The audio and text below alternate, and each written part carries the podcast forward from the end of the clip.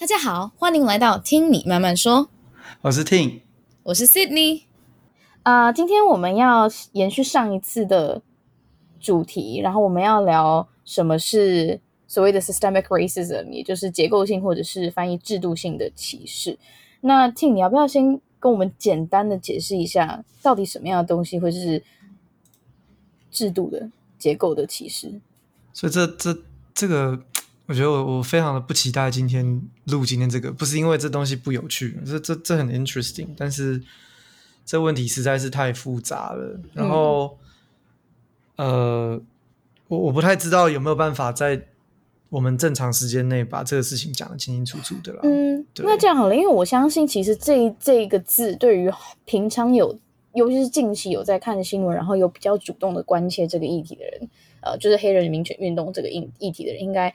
这个字常常跳出来，那我想它是不是比较粗略的解释，就是不只是我们人跟人之间，或是社会上有一个嗯不成文的对于某一种肤色的人有一种排斥感，甚至在历历史以来，不管是法律或是任何任何可以制度化的制度、可以结构化的系统，或是做事情的方法，都会都有默默的相入一些对嗯。黑人的歧视，比如说可能呃，最大家最常听到的 Jim Crow laws，呃，或当初的种族隔离政政政策等等这些东西，然后他潜移默化之下，他让后面的黑人因为前面经历过这样长期性的歧视，所以他后面更没有办法透过所谓我们大家认为是正常的管道来翻身，或是提高自己的社经地位，是这样？这样解释会不会太笼统？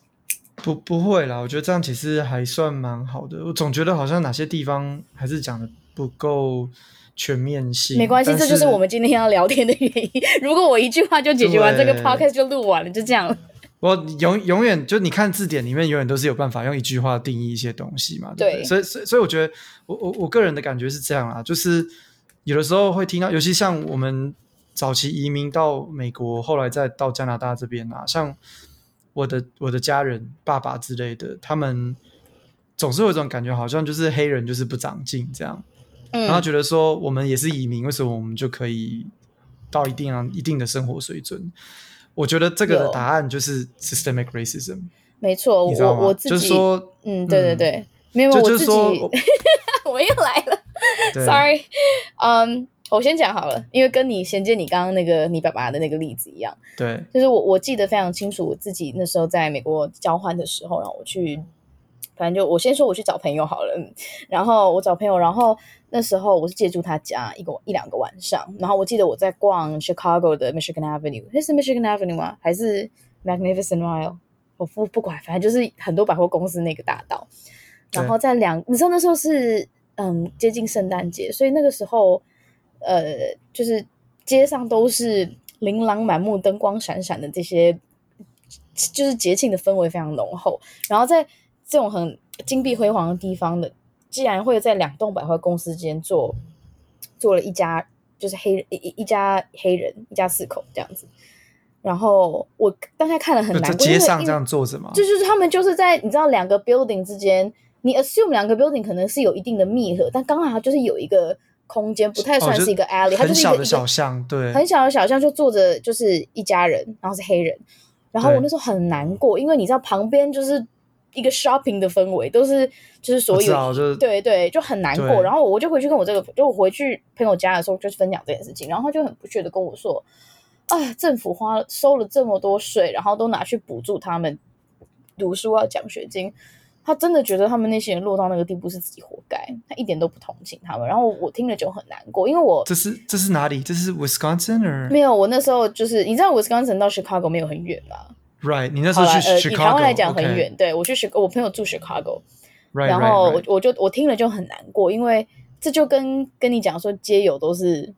你知道吗？就是自己活该不认真不找工作，自己要吸毒。But we all know that systemically 这些东西有太多原因是促成这些人今天会不要讲沦落，今天会今天会使用，就是会会对，就是会我会在此对。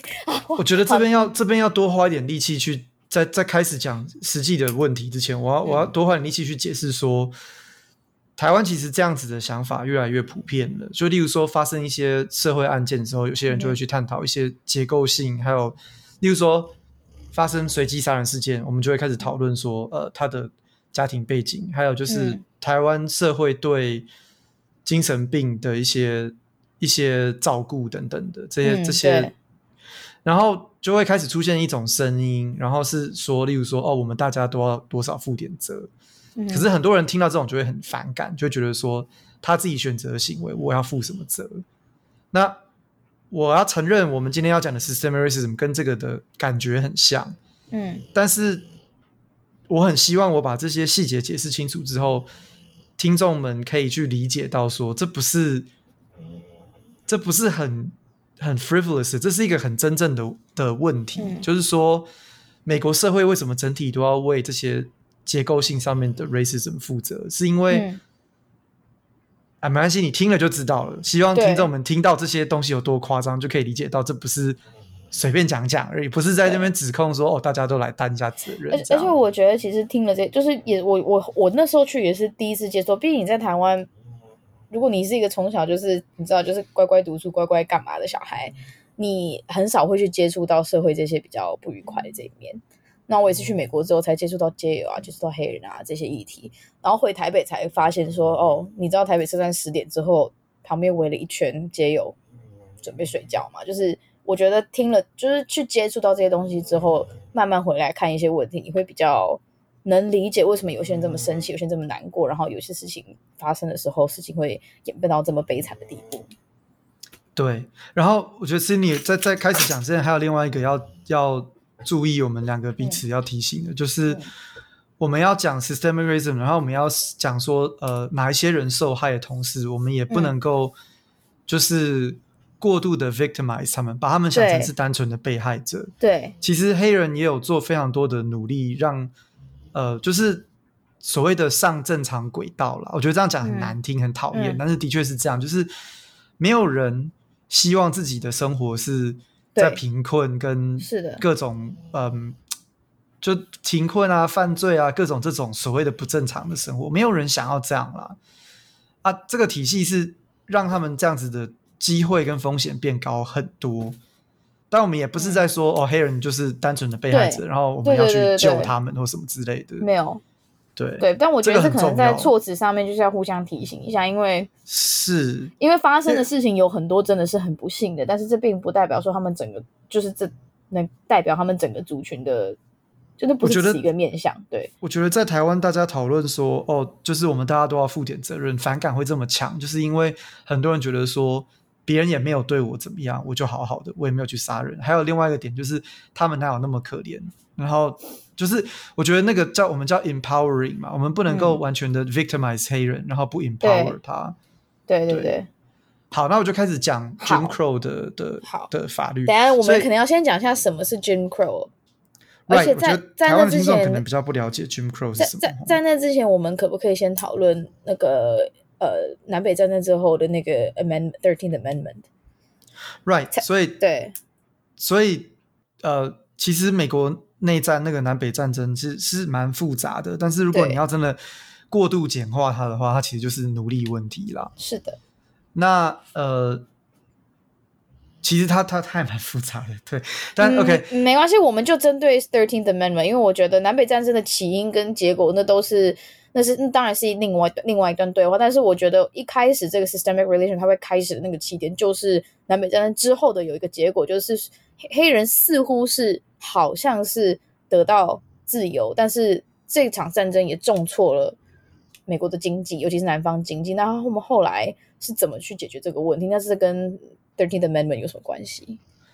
对，所以所以内战后的一个重大成就，像大家现在会一直把林肯拿出来讲的原因，就是因为在他的任内，他们通过了第第十三次第十三条美国宪法的修法。我们这边。嗯常常在讨论美国政治的时候，都会把他们各种不同的呃宪法修宪的那个拿出来讲，例如说第一 First Amendment、Second Amendment、Thirteenth Amendment 等等的。嗯、那 Thirteenth Amendment 特别重要的原因，是因为它是把它是用联邦的方式，就是全国不只是每一周每一周，全国来讲，就是蓄奴的这个这个制度，他把它彻底的非法化了，这样。嗯哼。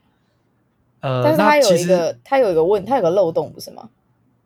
呃，你你什么样子的漏洞？它有个漏洞，就是我记得他是说，就是 abolish 就是去除嘛，所以 abolish slavery 去除奴隶制。但是前，但是如果你是呃你是罪犯。那，oh, 因为 okay, okay. 因为奴隶制它是强迫你做你不你自身不愿意做的事情啊。但是如果你今天是犯法的人，你是你是需要被惩戒的人，那强迫你去做事情这件事情就包含在你的惩戒里面，那就是合理，那就不不会是违法。这个这个跳很远，这个这个是跳到这个是比较新的史观，这个是、嗯、这个是到最近就是嗯，像有有有很有名的书叫做《The New Jim Crow》，嗯，还有例如说像最近那个这几年。Ava DuVernay 就是导、嗯、导一些蛮有名的电影啊，像 Selma 等等。对对对。嗯，那个导演拍了一个纪录片叫做 Thirteenth。对对对对对。这个是在这是这是相对来讲比较近代的一些史观啦。对。但 Thirteenth Amendment 自己本身当初在提提倡出来的时候的用意，单纯只是要废除奴隶制的。对对对对对，我相信。那我要讲的我要讲的是 Jim Crow 这些这一系列的一些法律是在。不违背第十三条修宪法的前提之下，oh. 还可以继续的 systemic racism，这就是导入 systemic racism 的一些手法。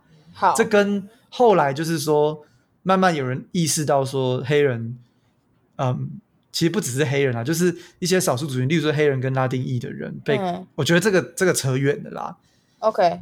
所以，如果专心要讲 Jim Crow 跟 Thirteenth Amendment 之间的关系的话，应该是这样讲的，就是说，嗯嗯嗯，呃，打完仗，北方赢了，然后北方透过一些政治力通过了 Thirteenth Amendment，然后奴隶制正式被被呃被废除掉了。那这时候，南方的一些呃种族歧视的一些势力就觉得说，你把这条路关掉，我就要开一条新的路。来继续我们的这个歧视的行为。嗯哼，那我这样讲听起来很奇怪，好像他们就是生下来就是很邪恶，就是就是要看人家不爽。嗯、实际上，这个有很明显的原因啦，就是说，嗯，黑黑人是一个白人不太能够理解、也不太能够认同的一个文化跟一个族群，所以就是当当黑人们看到。呃，当白人们看到黑人得到了自由之后，接下来就变成说要开始赛跑了，你知道吗？嗯嗯嗯，就是说他们的社会地位等等的要慢慢的提升，那白人就会觉得有威胁感。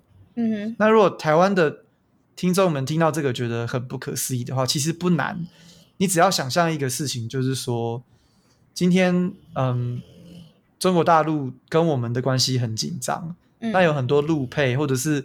不要讲中国大陆，讲例如说东南亚的人，像移工等等的，嗯，你可以想象说，假如我们今天开放完全一模一样对等的权利给这些人，你是不是心里多少会有一种感觉不自在？我觉得承认自己觉得有些不自在，我觉得是 OK 的，嗯，因为要要去解决 racism，我们要先去面对我们有 racism 这件事情，嗯，那我觉得白人其实那时候就在面对这样子的事，就我们从现在的。二十一世纪的观点来看，就会觉得黑人、白人都是人，这个很正常。嗯，但我觉得我完全可以理解，就是白人那种恐惧感，就觉得说，因为不了解人家的文化嘛，嗯，就觉得说，他们有了钱、有了投票的权利之后，是不是会用各种方式去把我们的文化给边缘化等等的。嗯，那我要解决的方式就是第十三条修宪法不允许我们蓄奴，没关系，我们就用别的方法来做。也就是说，even though 他后面。设定的，比如说这个 Jim Crow laws 跟种族种种族隔离策略，它虽然以现在的史观听起来是相当不公平的，但是以在那个时候的条件下，完全没有抵触到第十第十三条修宪。它不能，他不能抵触，因为宪法是绝对的嘛，所以他就没有抵触啊，因为他并没有蓄奴，他只是跟你讲说你们是不对的，所以基本上这没错，没错，没错，他就用别的方式，就是让你、嗯、让你。无法追上，就是你你你去想象一件事情，人类文明不管在全世界哪个地方，都是一种赛跑。对啊，有没有人就是竞争？嗯，台湾的话就是有很多，例如说像像联考制度啊，或是、嗯、对，或者是你平常生活在这个世界上，你就是要赚钱，对不对？然后赚了钱就是，嗯、就例如说。提高最基本工资这种问题，大家就觉得说，嗯、那他赚多一点，我有没有多赚一点点？如果他多赚了，我没多赚，嗯、那我是不是生活就相对来讲比较辛苦一点？嗯、就我觉得都是在想这个事情。那白人黑人之间的关系其实也是有这种很强烈的竞争感在里面。嗯、那以前就是你都是奴隶，你根本不跟我在同一个赛跑的游戏里面。嗯、现在你不是奴隶了，你变成跟我就法律上来讲，我们都是公民了。那我就开始觉得你要开始跑，我就会紧张。所以呃，他是从这边走来的。嗯、OK，所以就是也就是说，因为因为我这会让我想到另外一件事情，就是。我们现在很至少我在一本是同温层，这样讲还算不算同温层我不确定，但是在至少在同年纪、同一个相同类似背景的这个朋友圈里面，我还是会听到一些呃一些一些论点，就是说，因为你刚刚讲到赛跑这件事情，很多人对于就是转型正义，因为我们上次有提到转型正义，那转型正义它的前提是建立在于就是不管从哪个角度，其实就是某一些人他是经过不公的待遇吧。然后后期的政府或是后期的制度试图透过一些方法去弥补嘛，对不对？或是去对去调整这件事情。那很多人就会觉得说，呃，那这样的话就是不公平，因为他们也大家都是一个赛跑心态，大家都是想要一起竞争。那他们就提出 meritocracy，就是我们大家各凭本事去做这件事情。Right, right, 那那所以对对，那所以就是说，等于说这个制度本来本来我们预设说废奴之后。理论上来讲，在一个理想的情况之下，黑奴在重获自由之后，他们他们可以靠各种后天取得的专业跟能力的培养，去得到相同的待遇、相同的权益，然后大家的起跑点就会相似。但是，一开始因为大家因为就是对这件事情非常的不舒服，所以他们后续在不违宪的情况之下，设定了带有歧视性质的法律，包含 Jim Crow，包含 segregation。没有，这些就全部都统称 Jim Crow 了。对哦，就统就是对，就是 Jim Jim Crow 去避免这个 merit，就是避免大家的能起跑点是一样，也就是起跑点从来没有一样过，然后再跟大家吵说，哎，我们的起跑点要一样啊。但就是、没有，他们他们会说 Jim Crow 这些法律通过了，起跑点还是一样的，你只要乖乖的，你就你就可以。但实际上没有，对对对，所以我们我们绕了这个讲了很多。动机跟想法都没有讲，这实际上是什么嘛？嗯、对，所以我来稍微解释一下，就是 Jim Crow 其实不是一个法律，它是一系列的法律。嗯哼。然后 Jim Crow 这个词本身，我记得没错，好像就是跟就是黑人的一种称呼啦，嗯、类似这种感觉。嗯、那这些法律的的基本精神就是说，看似公平，但实际上都是全部针对着黑人而来的。那呃，Jim Crow 的法律其实。历史非常的悠久，它从刚才就是你提到说内战结束，呃，一八六五年一直到一九六五年，嗯，在在 Lyndon B. Johnson 的那个任内，这个总统的任内，才因为签两个重要法案，才才算是彻底瓦解 Jim Crow 实际上的法律的效力。这样，嗯、那你去想，这其实大概就是将近一百年的历史啦。嗯嗯嗯，那。Jim Crow 的，就大家会觉得很很，我我要让大家了解的是，黑人到一九六五年才得到社会上面的正义，耶，就是这是多近代的事情，而且，对啊，大家都觉得说，哦，奴隶被废除是很久以前的事情，可是从奴隶制度到 Jim Crow 被废除之间有一百年左右，这真的超级夸张的。嗯，那 Jim Crow 不是一个法律，是多个法律嘛？那这些法律基本上都有一些共同的效果。我就稍微列举一下，例如说，嗯，强制黑人与白人之间要隔离，嗯，然后这个地方就是，呃，我先全部列举完好了。所以第一个就是强制隔离啦，这个我们英文叫 segregation。对。第二个就是强制禁止呃不同种族之间的人通婚，嗯哼，包括就是婚外生小孩也不行啊。然后第三个就是不行，大家大家还是照做吧。很多文学作品都是 based on。这些特殊的 interracial 的小孩，如果白人被发现跟黑人生小孩，白人是是会入罪的。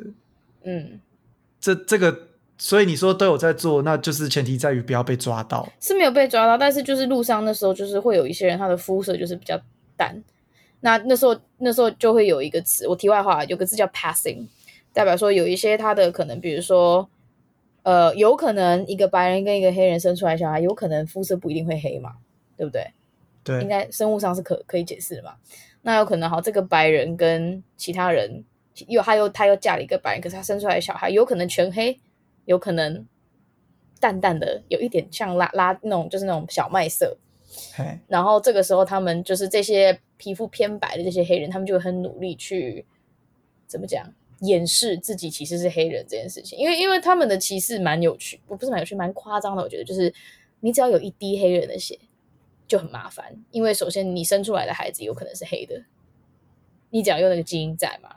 然后再来就是你的肤色实在是很尴尬，有时候好像看不出来，有时候好像又看得出来。那他们这些人的焦虑是是在文学作品里面是有被，呃，是就是等于说是近代史的文学作品是有被，呃，长期你你讲的通婚的状况，其实大部分反而是在蓄奴时代比较常见。这个我不是很确定。那有可能是后期，那有可能是后期延期，这这我也不太确定。但是但是我我确定的是一定有 interracial 的小孩。绝对有，绝对有。这些小孩后面他们很焦虑，因为如果要混得好的话，就应该要假装自己是白人。如果刚好皮肤够白的话，但是永远都会怕被发现。为什么我说，为什么我说这个是在奴隶制度的情况下反而比较常见？原因是因为很多蓄奴的，就是 slave owner 握有、嗯、握有奴隶的主人们，嗯，他们有很多 case 是直接去强暴他们的奴隶，这样，对对对，所以对对对。那那是一种 power 的展现，那其实不见得是性上面的一些需求，这样。对。那但是但是，嗯，内战过后，Thirteenth Amendment 之后，就是社会上的这种态度，因为他们是自由人了，所以反而变得不一样。嗯、跟他们通婚反而是一种爱的展现，嗯，而不是一种 power 的展现，嗯、你知道？所以我猜想，但我这个我不敢确定，就是。就是 Jim Crow 时期的的通通婚跟混血儿的状况应该会少很多才对。嗯，那时候就完全变成是彻底隔离的状况，这样。嗯嗯嗯。不过我刚才没讲完啦，就是 Jim Crow 有分哪些？所以第一种是隔离，第二种是不准通婚，然后第三种就是不让他们投票。嗯，大致上来讲分成这三种，这样。嗯。对，那隔离这个事情就很尴尬，因为宪法里面也有保障说人生而平等。嗯，我觉得这就是很很好笑的地方，就是美国宪法其实我觉得很很厉害，然后他当初写的时候，我觉得有很多巧思，然后我觉得很公平，但是问题是他们却都不执行。像打开他们就说人生而平等，但是他们却排除掉了女人跟黑人。我我我很困扰是这，但这这有可能要问法律系，但是为什么？废奴这件事情要尊重十三条修宪，但是歧视这件事情就不需要尊重人生而平等，就很妙啊！就是蛮你问了一个很难的问题，你知道？对我我觉得以我的观察，我的结论就是法跟体制都是人定的。啊，我就是人的解读跟人就是都会变嘛，嗯、人的解读不一样都会变啊。我我我我讲，我们最近在。在发生的事情就是美国现在在讨论变性人跟对就 transgender 的事情。你看，像台湾现在到到现在对同性恋的人权这件事情，台湾都还是有一点不确定的。我们这个年龄层当然都是蛮支持的，可是长辈们可能就很无法支持啊。对，这个这么明显的事情，就是会有人觉得不对嘛？那就文字、嗯、法律文字上面来讲，我觉得其实对他们的基本保障是很明显的。但有些人就明显不会这样认为。但这这离题了啦。你说在哪？台湾还是美国？对于嗯变性人都一样啊。台湾的跨性别人还是不能讲变性，是跨性别跨性别人士或者是同性人士。你说法律上的保障是够的？宪没有宪法的保障上面，其实都可以解读出这些事情来。哦，但是其实我们现在今天录音是六月十七号嘛？就这个礼拜前几天，嗯、美国的最高法院才通过。才才才是说，释宪出来说，跨性别的人的人权是是怎么样怎么样的那个，因为我今天没有做功课，所以我不能讲很仔细，嗯、加上就离题了啦。嗯，对。但但你看，这宪法里面其实早就有保障了。那为什么五十年前他们没有办法做出这样子的释宪，但他们现在可以？就是我要回答你的问题，就是就是法律上面写什么，跟人怎么解读是两回事情。因为法律跟体制都是人定的，所以绝对有办法，就是透过各种。我们叫做跳火圈啊，或者是 mental gymnastics，就是、嗯、就是我要在脑内去做一些这种非常跨越的方式，去、嗯、去合理化不合理的事情。哎，被你这样一想，我真的觉得，就是你你光因为因为这个就是比你你刚刚意思就是说，任何文字的解读都取决于人嘛。是。然后我们如果仔细去看整个 Jim Crow 它这个设定，光这个名字本身就是带有非常大的歧视。no no no no no，是是 Jim Jim Crow Law 不是他们自己叫他们自己 Jim Crow Law，是北方人叫他们这些叫 Jim Crow Law，统称他们。那南方人叫他什么？I don't know。例如说投票公平法，或者是你懂我意思吗？嗯、教育公平法、嗯、等等。那为什么北方人要叫这个？因为这是一个带有很歧视的一个 connotation 啊。那背后啊，因为南方人就是带着歧视的 connotation 来做这样子的法律、啊，所以那他是在揶揄南方人。你要说揶揄也好，我觉得直接把人家的不公平性指出来，我觉得也是对的吧。OK，好，对啊，所以他并不是一开始就叫 Jim Crow，他是有 No，而且他不是，我要再强调，他不是一个法律，他是多个法律就被统称为 Jim Crow。OK，但他并不是一开始就是有，这不是他的官方名称，不是。OK，好，但我们现在的史观，我们就会全部都叫他 Jim Crow 就对。OK，好，OK，了解，对，对，对，好。那那我刚才列了三个大项嘛，就是隔离，还有。不通婚，还有还有不准投票。对，那隔离我可以稍微再多讲一点点。那不不通婚我就不讲了，因为不通婚我们稍微有讲一下，嗯、那个很直白。嗯，隔离基本上来讲有一个问题，就是宪法里面说是人生而平等，但是他们同时间又要去做隔离这个行为。对，那怎么去跳这个火圈？怎么去扭扭曲自己的想法，让它变成是合理的？对，他们就有一种解读叫做 separate but equal，就是人分归分，但是。分开，但是却是平等的，这样。这 OK 好。我你去想，逻辑上这东西不是不不不可能的嘛？你可以分开，但是却非常、啊。你是说像你跟我男厕用女厕，但是我们的薪水要一样高，是吗？Exactly，没有你你讲薪水一样高，这个就扯远了啦。但是男厕跟女厕就是隔离的啊，男厕跟女厕不平等吗？很平等啊。有些人会想要这样子 claim，我我的意思是说，就是。照这个东西的逻辑，应该正常来讲是，我虽然跟你用的是不一样的厕所，但是这应该不影响到我们两个是不是平等的个体。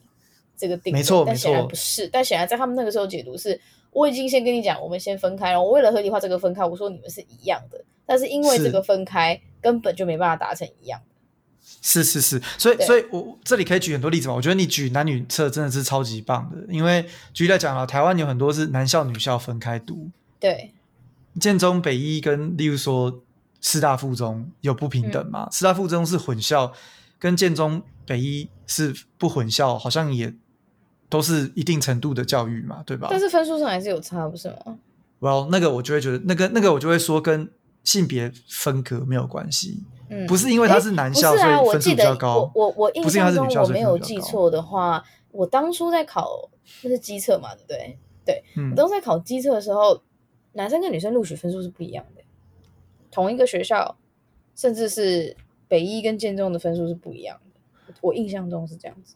我的意思是说，北一跟建中我不确定啊，但是就是我知道男生跟女生，女生的分数都是要求比较低的。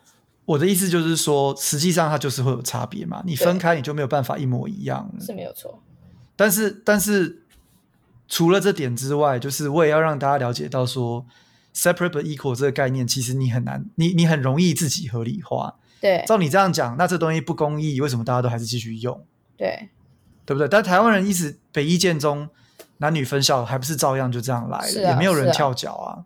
对，所以这就是我的意思，就是我说、嗯、，word of the law，法律里面写什么，跟实际执行跟解读是两回事。没错，你你可以用很合理，就是一些这种莫名其妙听起来似是而非的方式去合理化了。那那 separate but equal 就会有什么样子的效果？就例如说，它哪些东西是 separate 的？例如说，厕所、公共设施，对，厕所啦。嗯、我说，当然就是不是厅没错，餐厅、公厕、厕所当然不是男女，就是有男生的白人，男生的女女人，嗯、呃，男白白人的男人，白人的女人，黑人。他不是白人通通都放一间，然后黑呃黑人放一间，他还是有分男女厕，但是不同肤色用不同间这样子。是，然后像你刚才讲的搭车啦、餐厅啦。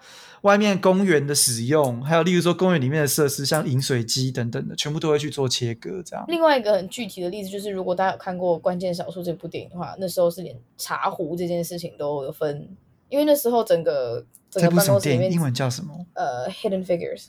哦，Hidden Figures，yes，对，里面她就是她一个女生，她是女性，她是黑人女性，那她用的就是小茶壶，然后其他人就是大茶壶，然后她为了上个厕所要。要跑很远，要跑超远才有办法上厕所。对，没错没错，基本上这就是非常明显的一个例子。那 所以所以就会有这种事情，就是说我们嘴巴上讲 separate but equal，但实际上很容易想象 separate 之后结果就是黑人用的东西都比较烂一点，这样。嗯哼，对啊，这超好懂的。然后另外一个跟 segregation 就是分隔有关的一个我想要讲的点，就是因为有所谓的分隔，所以就业上面来讲也是极度不平等的。当然，有一些黑人的 business 就是专门给黑人的客人用。对，那因为你提供的服务就是就是次等的，或者是因为你、嗯、就反正这是一个 feedback loop，你赚的钱比较少，你能够花的钱就比较少。嗯，所以你分隔开之后，你整个自己的圈子里面的东西就是比白人的圈子里面的东西都还要劣等一点，这样。嗯嗯，对。所以很快就变成了次等公民。对，所以这个是 segregation 的部分。嗯、好，再来就是不准投票这件事情。嗯，这我们英文有一个很长的字叫 disenfranchisement。嗯哼，enfranchise 就是有公民权，disenfranchisement 就是让你没有投票的的自由，这样。对。那这个其实就还蛮复杂的，它它有很多种不同的方法可以达成一样的效果。嗯嗯嗯。所以它大概就是分四种，就是分经济上面的 disenfranchisement，嗯，教育上面的，社会上面的，哦，还有。还有司法正义上面的，OK，所以细节一个一个来讲哦。对，经济上面最简单的方式就是有一个东西叫做 poll tax，poll 就是投票的意思。对，要课税。对，投票税。然后投票税就是就是呃，你要投票的话，你必须要每一年在缴税的时候额外缴一个投票税。所以这对于社经地位相对低的人，根本就是在就是在排挤人家。对。嗯，就是说我们要完全的把黑人隔离出去，但是我没有办法。那黑人普遍上来讲钱比较少，诶，动个歪脑筋，需要缴个税。那这样子缴得出税的黑人吗？他也比较符合主流社会，他也是受过教育的。那我可以把他当做半个白人来看待，所以我可以接受。但是付不出钱的那种黑人啊，他们本来就是这个不上进的人，所以他们不投票也是正常的。这样。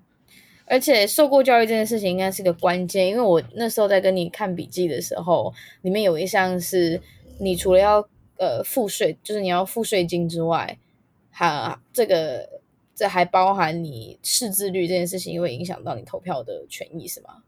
是，哇、wow，like，所以他他会结结结合在一起，他会例如说，你又要付投票税，且你又要能够通过识字率。就是你要通过识字的考试，非常非常歧视没有任何没有教育机会或教育资源的人。不过我觉得这种想法，我小时候其实也有想过，因为你知道，就是民主制度，每个人的票都是等价的，所以我就会觉得说，啊，没有读书人凭什么也可以投票？这样。所以你小时候就希腊的那种制度，就是大家有一定的地位跟身份，才有办法加入这个论坛去去去表达的意见。是是是是是。嗯。但但越长大就越体会到这有多危险，因为就是。我们所有的人都要照顾到，所以所有的人都要有投票的权利。它的危险是一体两面的嘛？你说的那个方法就会变成非社会会都是让精英来决定一切嘛？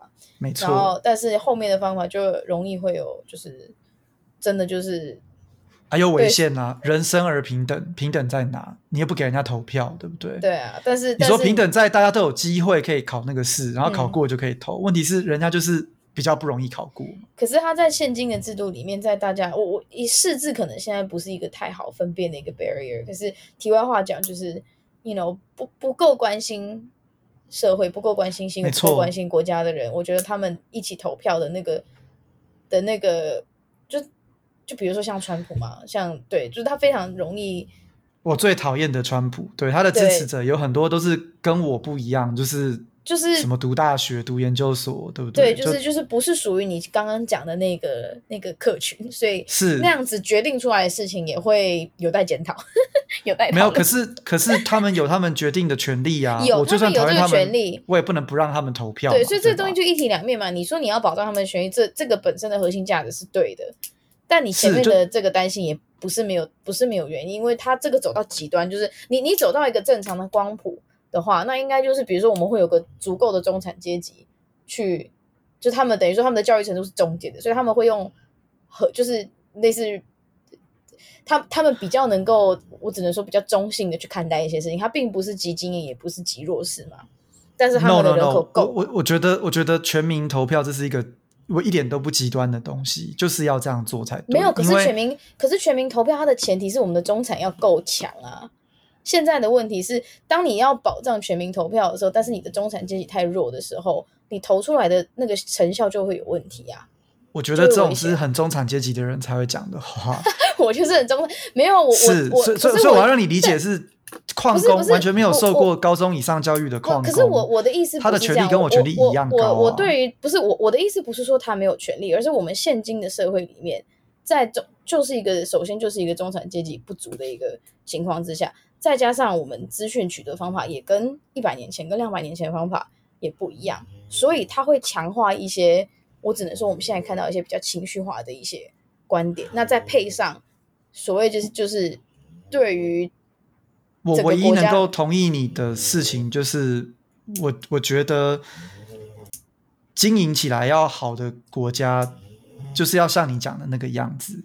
可是规则的制定完全不能朝那个样子做，因为谁来决定什么叫做？可是我没有我的意思，我的意思不是说这些人没有投票的权利，我的意思是说这个制度它。的弱点就是在于，当你有一些条件没有符合的时候，它就会会有很极端的结果出来，并不是代表说这个极端的结果，我并没有说要从从这个极端的结果来推论说这些人的权益不不该给不该被保障，而是我同时在 confirm 你你说你早期那个担忧，就是为什么不是有读书人去投票？这个东西我，我要 argue 的，我要 sorry，我要 argue 的点就是，当这些人够多的时候，这国家本来就应该往那个方向走，往哪个方向走？就是例如说，是、说就是就是就是呃，不是中产阶级的人够多的时候，没错，就是、哦、就是说那是你理想中的国家，可是那不是他们理想中的国家，他们他们绝对有权利决定要做这样子一个，就是他们选择出这种烂总统来，我觉得我很无奈，但是那可能就是美国该走的方向，你知道我的意思吗？他有他有权利，但是并不代表说这个结果是不能被检视的、啊，不是吗？它就是一个问题呀、啊。是，但是我们从我们的相对来讲高，就是比较高教育水准的，我们当然会觉得那是不对的。可是 maybe that's the country they deserve，他们可能就是应该得到这样子的国家。OK，I mean，这就是我的意思。OK。就是我我我我以前想法跟你很像，就是我觉得凭什么花这么多时间想这种事情的人的票跟那种人一样的价值？哦，我没有我没有这个意思啊，我刚刚没有这个意思，我刚刚单纯只是说，我今天如果我要维持一个大家的权益跟票是一样的时候，它不它是对的，这个核心价值我是支持的。但是在现今的社现今的这个结构上面，它当当有这个现象的时候，它这个出来的结果就会很极端啊，就它有它的好处跟它的坏处啊。我我觉得，你我觉得我跟你的不一样，就在这一边，就是我觉得那不叫极端，我觉得那个是他本来就该有的样子。OK，如果一个国家百分之八十 percent 的人都是农业跟工业，然后教育水准比较低，因为他们不需要，因为做这种工作可能就是劳力工这样，那这样子八十 percent 的人选出来的政府，从我的观点来看，可能很不幸，但从他们观点来讲，可能很幸福。这就是我跟你意见不一样的地方。Uh, OK，所以你的意思是说，今天假如说美国八十八成的人都是跟川普的价值观相同的话，那至少他们活在这个泡泡里面，他们是开心。那我们也无从去论断。See, that's that's the difference。我不会叫那个泡泡嘛，你叫泡泡就是有贬义啊，uh, 就表示说那是不好的。我的意思就是说，那就是他们该有的样子。OK，你懂我的意思吗？就是我不要住那个国家，但是他们搞不好很喜欢，然后那对他们讲就是梦想中的样子，这样。嗯，可是你我我我讲泡泡，OK？你觉得民主制度就是这个意义嘛？当你百分之八十的人都是这种人，呃、那你就是这种国家。但讲到泡泡这个，那如果我说学术圈也是一个很幸福的泡泡，那这也代表是贬义的吗？是是是，这也是贬义的。OK，好，所以你你就是你对于泡泡这个东西 terminology 是它带有贬义的意思。因为泡泡这代表什么意思？泡泡代表意思就是说它它它不符合现实嘛？这当然是带有贬义的意思啊。Okay. 象牙塔就是学术界的泡泡.这也是贬义的啊。OK，好好，这个我接受。对，但但我的 point 很简单啊，就是就是，就算这些人没有教育，就算这些是黑人，就算这些人刚从奴隶制度跳脱出来，他的一票就是一票，不是因为原则问题而已。原则问题也很重要，嗯、但是他有权利决定他的生活应该长什么样子。OK，就算那个生活的样子跟中产阶级想象的样子不一样。嗯，就算那个样子跟高教育水准的人想象的不一样，嗯，那也是他的权利，这样，嗯，而且那不是一个遗憾或是可惜的地方，那就是他本来该有的样子，这就是我的 point。OK，对。但 anyways，就是当年的制度就是透过 poll tax 跟透过教育水准的方式去去隔离他。那我跟你讲，最不公义的地方在哪里哦？白人的识字率也不见得高，当然比黑人还要高啦。但是也有很多白人是务农的等等的。那当年就是公民教育没有普及到一定的程度嘛，所以也有很多不识字的白人。那这些不识字的白人他们怎么处理？他们就有一些 grandfather clause，就是这叫什么？中文有一个词叫做什么什么追溯什么网什么鬼的？记对啊。马上现查，啊、这个这个键盘的声音我绝对不要删掉。呃，给大家知道。条款啊，对对对，是这种祖父条款，条款没错。所以祖父条款就会怎么说？哦、你就是说不溯既往原则啦。没错，没错，没错，没错。嗯、谢谢你，我的中文没那么好。我中文也不怎么样，呃、你没发现查的人是我，不是你。没错，我们两个人中文都不太好。没有他，他他这个这个多么不公义？他就是说。Well，以前这些白人可以投票，那我不想要把这些本来可以投票的白人，因为不识字就把它排除掉。嗯，所以我就祖父条款。那以前可以投票的人，现在照样可以投票，但是呃，他就会他他不会讲说黑人白人哦，他不会说黑人白人，他会说他会说一八七。就是你去年可以，就是你废奴之前可以投票的人就 OK，you're still in the club。你废奴之后新进来，不好意思，你不识字你就不要来。没错，他他，所以所以我说这都要讲成是很公平，都要说什么投票公平法这一类的名字嘛，因为他看起来很公平，但其实一点都不公平嘛。嗯哼嗯哼，他就会说，一八六七年前有投票资格的人，不不不说什么？嗯呃呃，马上已经关掉那个分页。分页，等一下，不溯既往原则啊，不溯及既往原则。对，一八六七年以前的人不溯及既，我已经忘记了。不溯及既往原则。不溯及既往，就不追溯及既往以往的原则。对，没错，他没有说白人黑人，他只有说一八六七年前可以投票的人。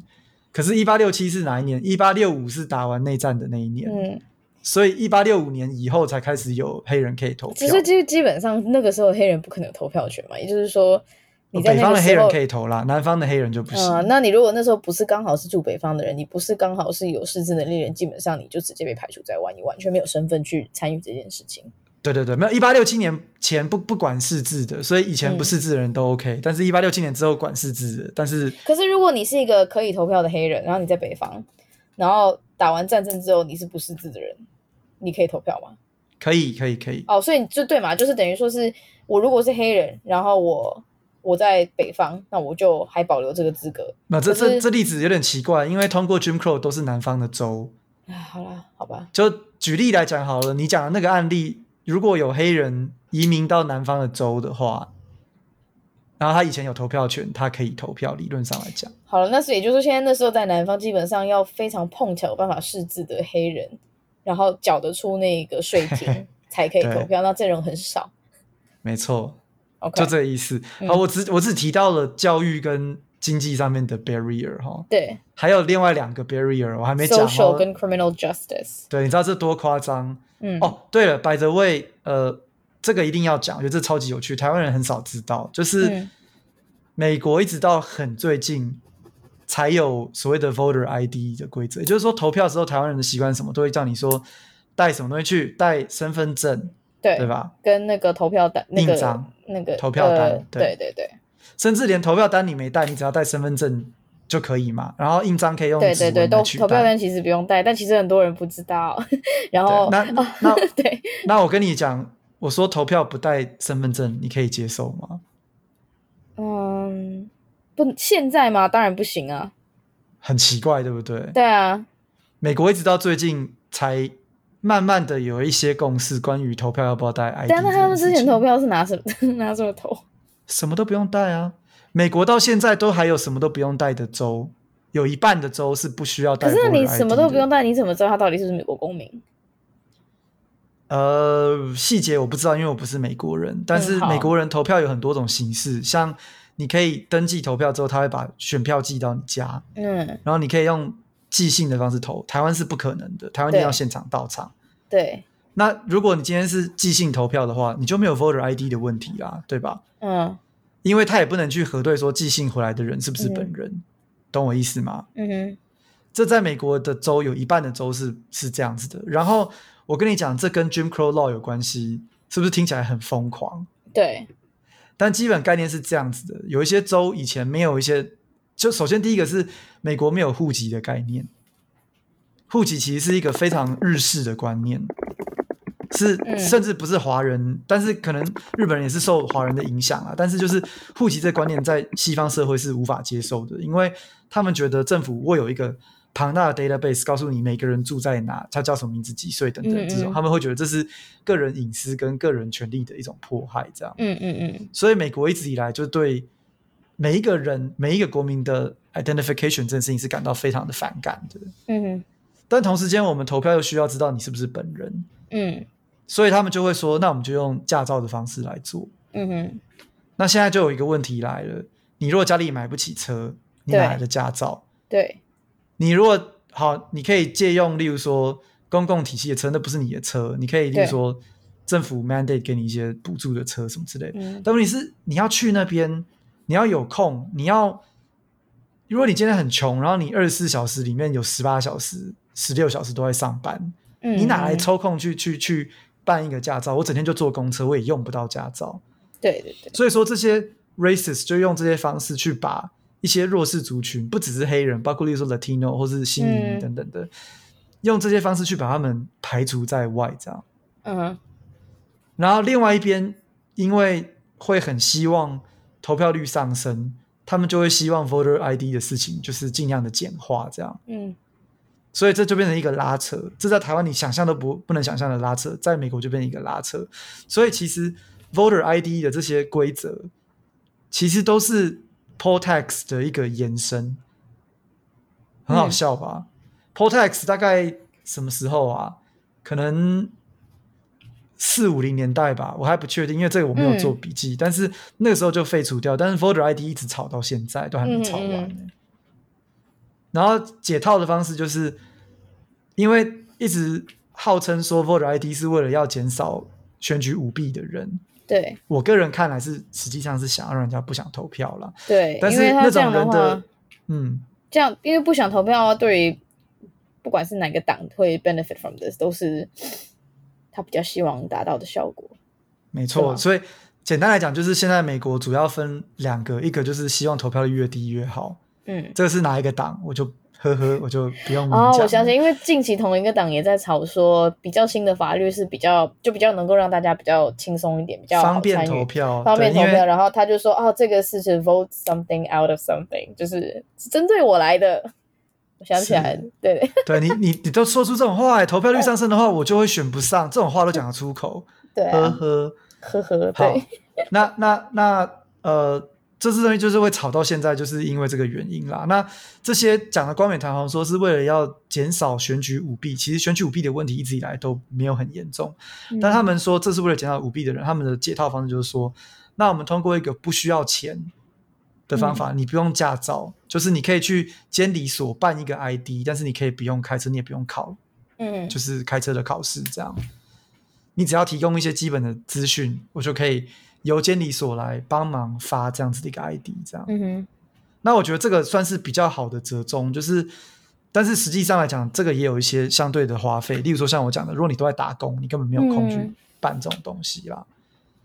嗯、对。But anyway，、嗯、就是台湾人听起来觉得很匪夷所思，投票可以不用带身份证，但是其实这个就是从这边而来的，因为它就是 poll tax 的一个延伸，这样。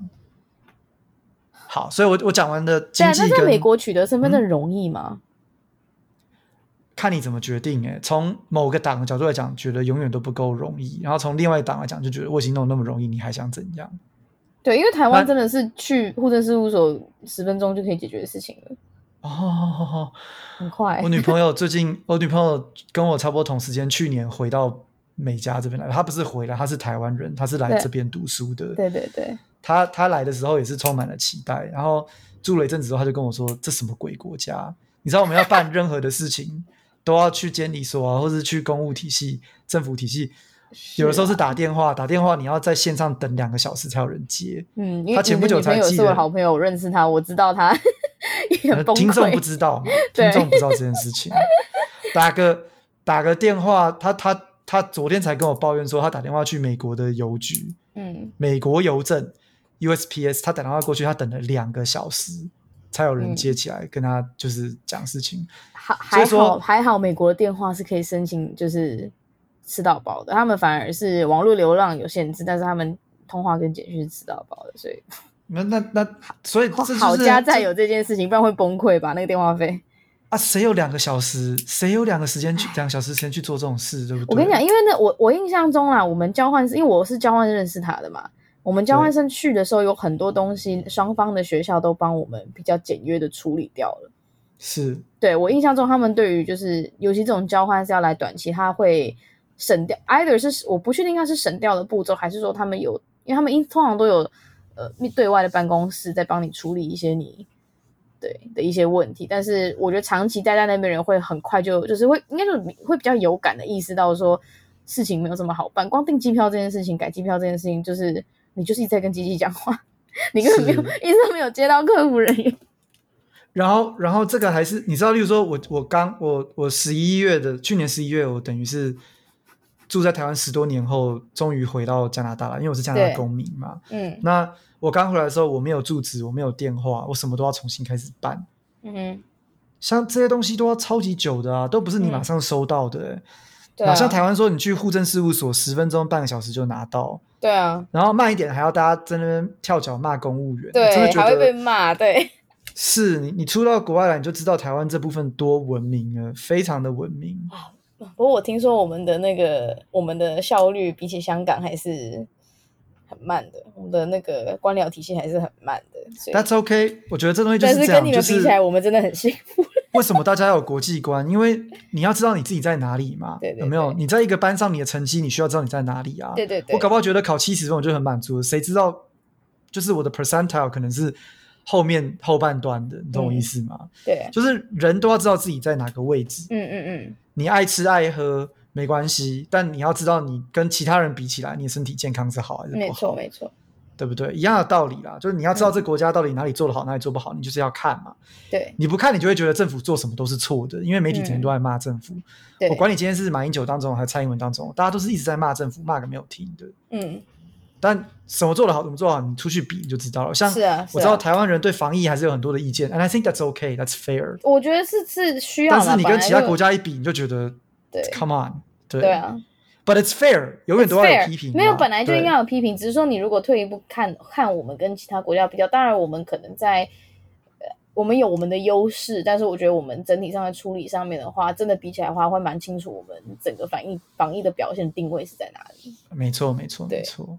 好，回题，回题，回题。我觉得，我觉得我们这样闲聊其实也不错，因为我们现在其实我不知道会不会会不会人回来听我们这么久以前的的 episode，但是我们现在还在决定我们 episode 我们的 podcast 要叫什么名字。刚刚开头那有可能是会被剪掉的。没错，然后然后我觉得我太严肃了啦，所以、嗯、所以我觉得你也蛮严肃，其实我们两个人都蛮严肃的。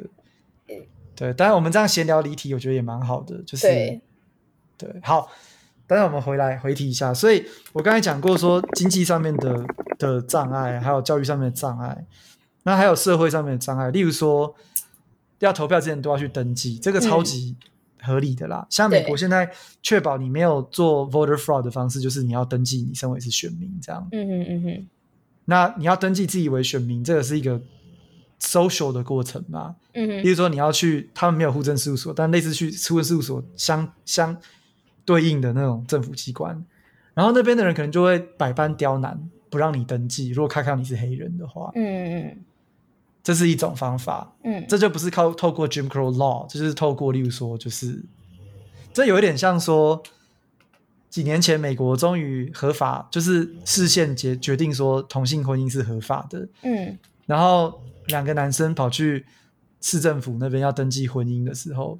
市政厅的人就百般刁难，这样、嗯、类似这种感觉。嗯嗯嗯，对，所以就是法法律里面告诉你不能刁难，但实际上你很难定义刁难叫什么。嗯哼，对，所以这是一种。另外一种比较糟糕，就是直接就是讲说你敢去投投票所，我带着枪等你这一种。嗯，嗯，对，所以就是那时候南方还蛮糟糕的啦。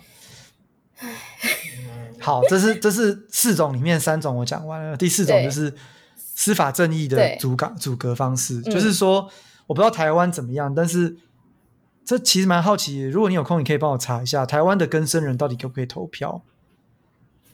因为我是属于更生人也要能够投票的那一派，但是我的政党倾向很明显，所以可能这个是 bias，而不是我觉得我很合理啦。但这可能是我个人的 bias。那美国很多地方都是。因为这是 state by state 嘛，这看州的，但很多地方都是告诉你说，如果你今天犯过重罪，你有前科的话，因为美国会分重罪、轻罪，felony 跟 misdemeanor。如果你犯过重罪，你就不准投票。这样，好，那我有一个这样子的工具。现在黑人已经有足够的社经地位，他们付得起 poll tax。黑人也有学校，他们也会识字，那我怎么办？就是你前面讲的，就是。Ava DuVernay 那个《Thirteenth 的纪录片里面有讲到的，就是那我就选择性的执法，挑一些黑人比较好抓的东西，甚至不是黑人比较常犯的哦。我讲说黑人比较好抓的东西，然后我来抓他们，然后非常选择性的就是黑人我就抓，白人我就不抓，嗯，然后投票的黑人就越来越少，这样用这种方法。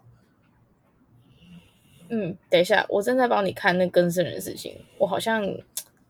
好像我现在看好像，嗯嗯，不能，是不能，就是因为他们不能离开监那个监狱嘛。哦，但是好像有离开监狱之后呢？好像应该可以吧。就是他的问题是你不能不能离开，呃，监监所里的收容，除非是受到褫夺公权的宣告的受刑人，否则公民参政权并不受到影响。那就是可以投票，是可以的，对，对啊，对啊。所以，所以你看，这些 Jim Crow Law 就是还蛮……我光是讲法律的部分哦，我、嗯、我还有一大堆没有没有讲的其他的东西。嗯嗯，我讲到我讲到司法正义这部分，我就顺便讲，就是美国在我们叫 Reconstruction Era，就是战后重建时期。Reconstruction Era 的时候，就是嗯，美国在种族歧视上面有一个很常见的行为，叫做 Lynching，法外制裁。Lynching 大大大概的意思就是说，白人自以为黑人做错了什么事情，他就在未审未判的情况之下，就先行去做一些制裁的行为，而且这些所谓的制裁都很可怕，都是例如说直接杀人这样。所以，像我个人很熟的一个案子叫做 Emmett Till，Emmett Till 是一个被害人，就是被杀的那个人的名字。Emmett Till 这个事情。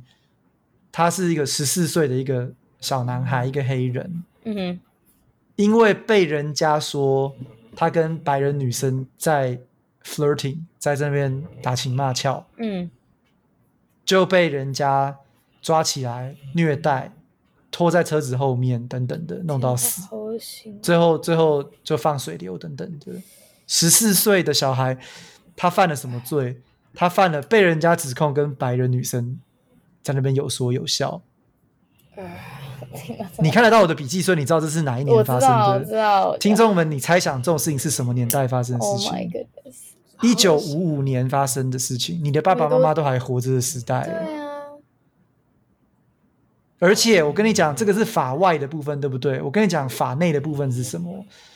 法内的部分就是杀他的这这两个白人。都知道是谁杀的哦，嗯，无罪释放，这个真的超不舒服。这个，所以，因为你你说你说拿去打一顿，就是就是就是就比较，你至少可以打一顿都不行了，都都就是都不行。但是你至少可以把它解释成它就是一个帮派行为嘛。我看你不顺眼，我打你嘛，你懂啊？这个东西，but like to the extent of like 那样子的虐待，那那已经不是。你知道 Till 的事情多严重吗？严重到他他。他他死了之后，他们要办丧礼。嗯，他的他的他的遗体真的是惨不忍睹。然后他妈妈说，坚持大家来办丧礼的时候，不要棺不要棺木，就是棺材不要合起来。嗯，让大家看。他说，对，他说我们要我要所有的人来看他们对我的孩子做了什么事。How how can people do this? I know, like 就是 the extent of it，这已经不是一个 conflict。So oh, you said something, I'm gonna punch you. You know, it's like 那那这 that was that's that's very that's personal, you know, like 你就这样。You know, I would argue it's not personal. That's what makes it disgusting. 因为他不认识 Emmett Till, it doesn't yeah, have to be personal. Yeah, but there's a personal hatred towards a certain ethnicity I agree with that. Induce that type of behavior，就是我对于黑人的怨恨的的的的恶心的感觉大到我我越我要用，这是很很 intricate 的一个一个一个私刑哎，就是这不是只是我我不爽你把你看爆的，这不是不是这么 警察跟司法体系就是完全的的睁一只眼闭一只眼。对，然后既然这个可以无罪说，这已经是泯灭人性的这种这个。所以，所以 为什么欸、台湾人看美国的这种种族议题的时候，为什么要理解说黑人可以气到这种程度？老是会有人问说：“那烧东西就对吗？呃，攻击警察就对吗？”呃，攻击警察是揍你一拳，你 know？我我跟你讲不对啦，对，但是我我绝对懂他们为什么那么气。对，因为因为你看这次 Ahmaud Arbery 这件事情。嗯他也是法外制裁啊，对啊，他当然不像 Emmett Till 这样子这么的这么的残忍，是，啊、但是就定义来讲，完全是一样的嘛。就是他他没有现行犯，然后这两个白人父子就自以为他犯了什么罪，就自己去处理。而且我觉得这个东西我们可以 quote 一下，我可能上一集有提过，我忘记，但是 quote 一下，呃，前几个礼拜 Trevor Noah 他在他的那个 Daily Show 上面他讲的一段自白，他说，当大家在检讨说这些黑人他们不管是在这次抗议之中。是不是动了什么时候？要是不是动粗 whatever 之前，是不是开始 looting 开始抢劫之前，要先思考一件事情：黑人在几就是几这这么多年下来，大部分的人还是选择照着白人所所制定的这个制度，然后去去运作，然后他们换来的是一次又一次我们这个人跟人之间这个契约，就是什么事情该做，什么事情不该做。换来的是一次一次被白人破坏，就那个破坏不是说只是越线这么讲，那已经不不能用越线这两个事情去去阐释，他已经就是那那已经那个破坏已经是根本就是不，这是个不对。我听到你讲的这一段，他用的那个词叫做 social contract，对，这个是 social contract，这个是政治学里面一个专有名词，他讲的就是说一个公民跟这个社会之间的一个默许的一个一个规定，这样，对，就是说，例如说，我相信。呃，民主制度是健全的，所以我不用出去天天监票。嗯、我相信警察是会保护我们的，所以我我不用自己用枪去保护我的邻居跟我的家人等等。没错，这这整体来讲，那当这个 social contract 这个合这个契约一再一再的被被被被社会 violate，对对被那那你期待他们这些人凭什么要求他们要去继续履行这个契约？乖乖的和平抗议，没有必要啊，乖乖的不要烧东西，啊、不要杀人。就这本身也是一种，就是一一方面是这件事情不了解，一方面也是等于说你你完全没有去理解说这整个制度跟呃这整个制度对于黑人的，我只能说我觉得那是一个暴力，是大家都没有看到的。可是我还是要强调，和平抗议的人非常的多，是非常多，没有错，没有错。是，就是甚至我还有看到一些零星的 case，是有人要。挑起那种激情，然后要做法外事情的时候，反而被和平的抗议的人围起来送给警察。这种对和平抗议人非常多，然后媒体的报道不够多。但是当我们看到有些人是用比较暴力的方法在抗议的时候，我们必须我们可以尝试退一步想，为什么他们会这么生气？Right, right, 就是我们不要合理化，但是我们要理解那个愤怒是从哪来。这样对对，对，对，对，对啊。然后，然后讲到选择性执法，就是嗯。我们把这一段讲完，今天就这一集了，因为我们也录了快一个小时了。对，就是讲到选择性执法，就你讲那个 Trevor Noah 那一段，后来有一个、嗯、一个作家，我不知道什么情节下被人家访问，他也是非常愤怒，骂了可能有将近十分钟有，嗯、然后他的那一段也被揭露，被那个 John Oliver 一个一个算是新闻性搞笑节目的，对对对，他被他揭露放在他的节目的最后面那一段，然后。嗯那那段很红，但是我要讲的不是他的内容，我要讲的是他提到两个事情。嗯，那这两个事情里面有一个我本来就知道，另外一个是我新学的。所以有一个地方叫 Rosewood，在佛罗里达州。嗯哼，也就是说，这这是什么样子的案件？这是这是一个黑人有了自己的社群，所谓的 separate but equal，他们自己建了自己的一个小镇，他们有自己的经济体系，嗯、他们有自己的各种嗯服务跟自给自足或者是什么之类的，然后。这样的一个小小的社区，但是因为一些白人自以为黑人做错了什么事情，然后做了 lynching，、嗯、就一 lynch 就变成了所谓的 race riot，就种族上面的暴动。嗯，多夸张！他们进去把整个小镇夷为平地，房间房子烧光，然后居民吊起来杀。哎呦！然后没有被杀的人不敢住那边就逃了，这个镇就这样被消灭掉。嗯哼。还有另外一个，这个这个作家有提到的案例叫做 Tulsa。嗯，Tulsa 在 Oklahoma，在一九二一年的时候，那里是被人家昵称为是黑人的华尔街。嗯。它里面是一个完整的一个 community，包括什么医生啦、牙医啦、律师啦，嗯、这些 professional 都是黑人。嗯哼。然后他们的他们的嗯经济算是中产阶级等级的一个黑人的小镇。嗯。然后因为一个黑人男孩搭电梯的时候是那个电梯小姐是白人女生。嗯。这黑人男孩也是不到十八岁哦，嗯，然后因为有人听到这个女生尖叫，就 assume 说这个黑人有要对她怎么样，嗯哼，然后这个白人女生后来撤告了，说她没有对我怎么样，嗯，他一开始为什么会提告？不是提告，是她尖叫，有人听到就报警。哦，所以她有她有出来澄清说没这回事，对，他后来有澄清没有这，嗯，但是已经来不及了。然后黑人那边的人就觉得这个男孩已经被 lynch 了，嗯，所以黑人就很愤怒。他的他是真的被，就是就是有 physically 被 like actual lynching，不是只是说他只是被告而已。没有证据他被 lynch，他们就已经怀疑他已经被 lynch 了，所以就先、uh, 先开始自我防卫。所以人就是人没看到就是人没回来就是。对，他就开始他就开始黑人那边就先躁动，嗯，完了之后白人那边就进来，然后。就开始烧烧房子、杀人，然后警察就视而不见，或是甚至协助白人一起来，you know，然后那后来那个弟弟到底有没有被 lynch？Like，哇，重点不是那个弟弟有没有被 lynch，重点是那个华华尔街怎么了？因为他们对那个社区造成，他也不是误会，他就是反正就是大家就是有那个 intention 就是了。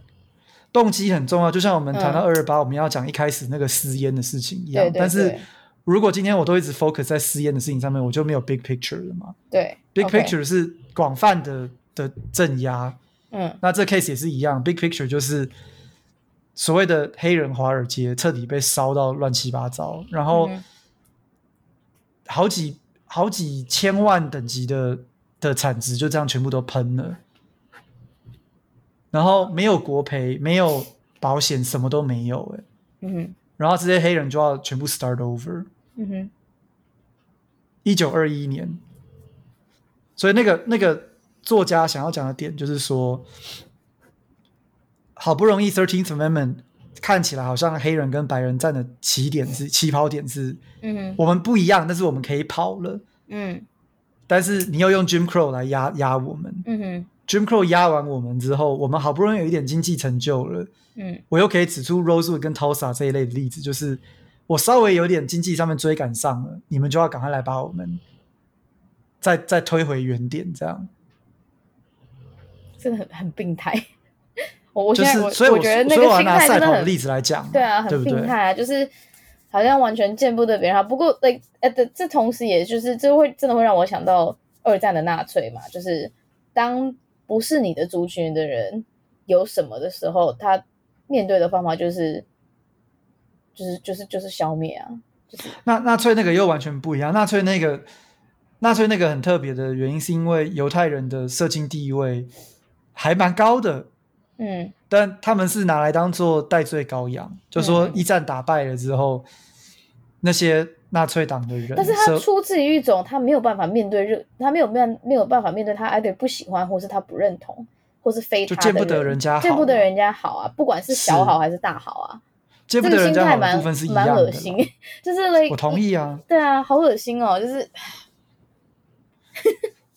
真的。就是就是这样嘛，就是就是这种见不得人家好的心态了，对啊，嗯。呃，其实还有很多很多要讲的，但是我觉得我们可能要下一次要继续讨，再继续讨论。我光光是连司法正义这个部分我都还没有讲完嘞。好，没关系，下一次会让你可以讲更久，没有问题。我们下一集先讲一个轻松的吧，讲完 COVID 就讲就讲这个 BLM 的东西。我觉得就是听众如果接连着听，可能又会觉得会有点累。没关系，那我们下一集可以安插轻松一点的，那就请大家再敬请期待。对，那今天就先到这里了，先到这里，好，大家再见，拜拜，拜拜。